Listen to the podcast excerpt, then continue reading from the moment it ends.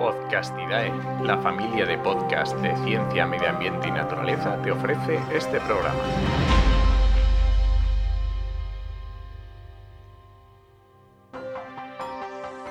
Con el patrocinio de Verdes Digitales, agencia de comunicación y marketing especializada en proyectos ambientales y sociales.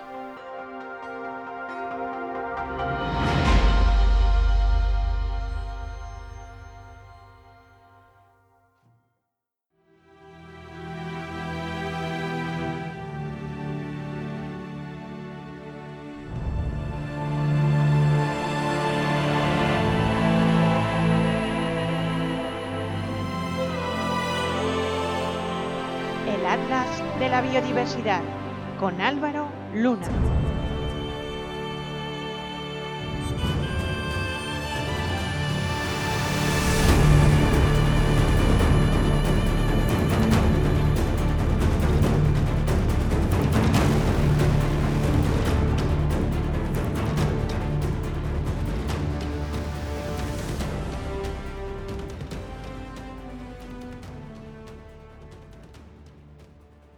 Actualmente conocemos el área de distribución de muchas especies de forma bastante precisa. Sin embargo, no siempre es fácil comprender el camino que ha recorrido cada especie hasta llegar al momento actual. ¿Cuándo aparecieron en un lugar concreto? ¿Cómo fue su historia hasta llegar a su distribución actual? El momento en el que nos ha tocado vivir, con miles de naturalistas profesionales y aficionados repartidos por el mundo, nos permite conocer con mayor detalle los pormenores de la naturaleza, Gracias a esto podemos percibir prácticamente en directo cualquier tipo de cambio que se produce en especies y en ecosistemas enteros. Una de las historias más apasionantes de la actualidad tiene por protagonista un ave que muchos de nosotros vemos día a día desde casa. Resulta curioso, tenemos ante nosotros algo sorprendente, digno de ser contado y pocos lo saben. La especie es la tórtora turca, esa ave de sonido penetrante y repetitivo que suele posarse en antenas y en los balcones. Seguro que la habéis visto, son numerosas en casi cualquier ciudad si vivís en el sur de Europa, o bastantes puntos de Latinoamérica o Estados Unidos actualmente. Son esas aves parecidas a las palomas, pero algo más pequeñas, tono pardo grisáceo y con una lista negra bien visible en el cuello. Igual no todos se han dado cuenta, pero esta especie no era habitual hace poco en casi ningún sitio donde ahora es abundante. ¿Acaso la recordáis en vuestra infancia? Es posible que no. Al menos en mi infancia esta especie no existía donde, donde yo crecí. La historia de la expansión de esta especie de la tórtola turca es simplemente maravillosa, ya que sin hacer apenas ruido, metafóricamente hablando, ha ocupado medio mundo en solo un siglo. Todo hace indicar que esta especie es originaria de la India, Llegó a Turquía en el siglo XVI y a los Balcanes a finales del siglo XIX. Hasta aquí todo normal, hablamos de siglos de diferencia. Pero en el siglo XX algo ocurrió, y de repente esta especie empezó un periplo veloz por el globo. En el último siglo su distribución ha pasado a englobar lugares tan dispares como la península ibérica, Rusia, China, Irán, Islandia, Arabia Saudí y un largo listado de países alejados unos de otros. Europa fue conquistada prácticamente en 30 años, los que pasan desde la década de los 30 a los 60. Esto fue suficiente para que esta especie partiera de los Balcanes y llegara en poco tiempo al centro del continente y hasta las islas británicas. Al Reino Unido, país de enorme tradición naturalista, que cuenta con las mayores series de datos temporales, llegó en 1955 y poco después ya aparecía en Irlanda y en Gales, llegando por último a Escocia. En España los indicios muestran que todo comenzó en el norte. Entraron desde Francia hacia el oeste, teniendo como primer hogar ibérico las Asturias de los años 60. Posteriormente aparecieron en Cantabria, ya en los 70, y continuaron su viaje por España hasta aparecer en prácticamente todas las ciudades de nuestro país. Esto es curioso porque en muchos lugares ha llegado ya a finales de los 90 o entrados los 2000, sobre todo lugares del sur y del centro. También habita el norte de África, ocupando los países mediterráneos con el mismo éxito que ha conseguido en Europa. Actualmente la tórtola turca tiene poblaciones en Egipto, en Marruecos y en Túnez, conocidas desde los 60. igualmente aparece en Argelia en los 90. El caso de América es realmente más interesante si cabe. América llegó procedente de Países Bajos. Pero claro, no llegó por sí misma, esta especie no cruzó el Océano Atlántico. Llegó como mascota en los 70. Los primeros datos de la tórtola turca en libertad en América son del Caribe, concretamente de las Islas Bahamas, donde un particular tenía enjaulado a un grupo de estas aves que de algún modo acabaron en libertad. Hay datos que afirman que las pioneras fueron un grupo de 50 tórtolas turcas. Y fíjense lo que se originó a partir de este pequeño grupo de una isla de las Bahamas. Las descendientes de estas tórtolas saltaron ya por sí solas de isla en isla hasta llegar al continente, concretamente al estado de Florida, en la costa este de Estados Unidos. Esto fue a comienzos de los 80.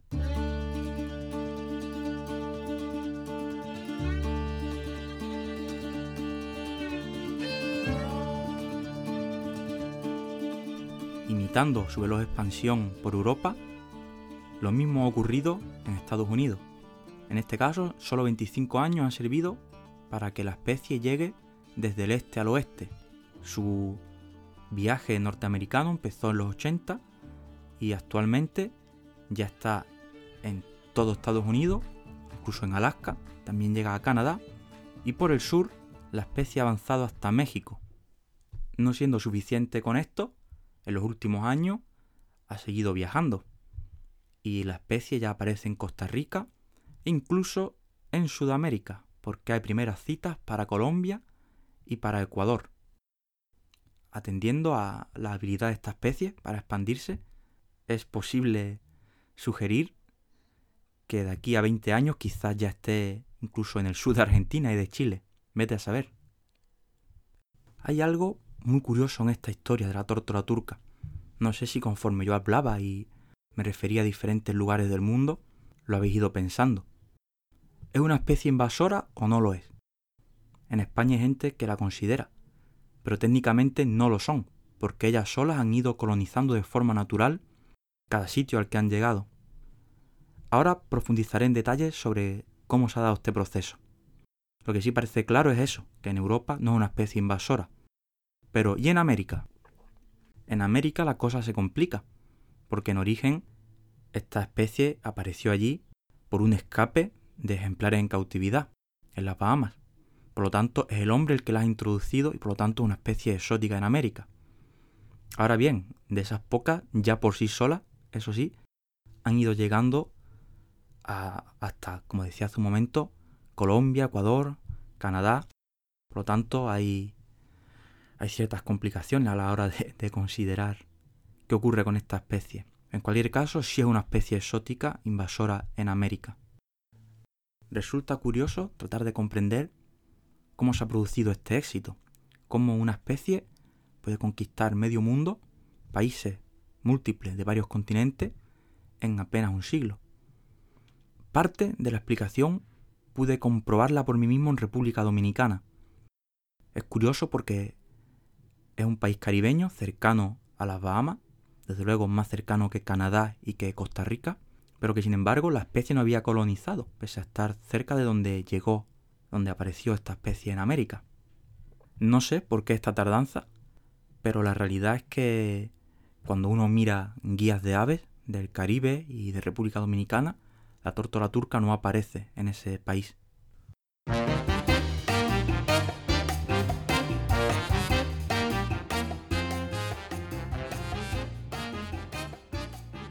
Curiosamente, en verano de 2016 tuve oportunidad de viajar a este país y vi tórtolas turcas. De hecho, la primera cita con foto de esta especie en una isla concreta, Isla Saona, una pequeña isla que está en República Dominicana, pude obtenerla sin querer al ver un ejemplar posado en una antena de televisión. Ya al año siguiente volví, esta vez sí, para una expedición científica con diferentes objetivos, y pudimos comprobar cómo la especie de hecho está presente en casi todo el país, pero básicamente en ciudades. Y aquí hay una clave.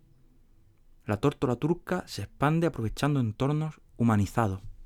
El caso concreto de República Dominicana era evidente. La especie ha llegado en los últimos años y solo está en ciudades. Las usa para expandirse, saltando de unas a otras, y así llega a ocupar regiones muy distantes. Una vez sus números crecen, es de esperar que aparte de seguir ocupando más y más ciudades de, esta isla, de la Española, donde están República Dominicana y Haití, dé el salto a otro tipo de sitio humanizado, como pueden ser zonas agrícolas y ganaderas, con lo que ya estará aún más presente en este territorio. Esta situación ayuda a comprender cómo ha podido ser su expansión por Europa, atendiendo a cómo ha transcurrido el siglo XX en este continente, con sus transformaciones paisajísticas y el crecimiento de aglomeraciones urbanas. La realidad invita a pensar que es la mezcla de cambio en el paisaje, la humanización del mundo y las propias características de la especie, todo junto, lo que ha ayudado a que se expanda por el mundo de forma tan veloz. Hablamos de una especie valiente, podemos ver nidos en un árbol de la ciudad muy bajito, en señales de tráfico, en farolas, puede aprovechar los recursos que hay en la ciudad de sobra, puede comer lo que hay en la ciudad y tiene mucha habilidad para dispersar. También en la ciudad encuentra menos predadores naturales, lo que ayuda a que crezca poblacionalmente de forma rápida y se hagan abundantes, tan abundantes como las vemos en muchas ciudades actualmente.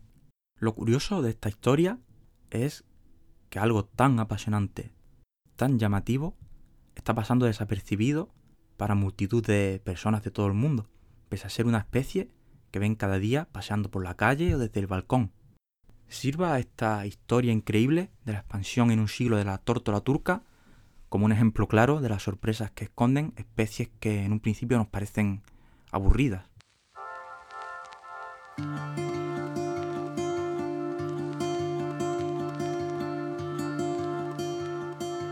Me despido hasta dentro de dos semanas, cuando volveré con otro especial dedicado al plástico.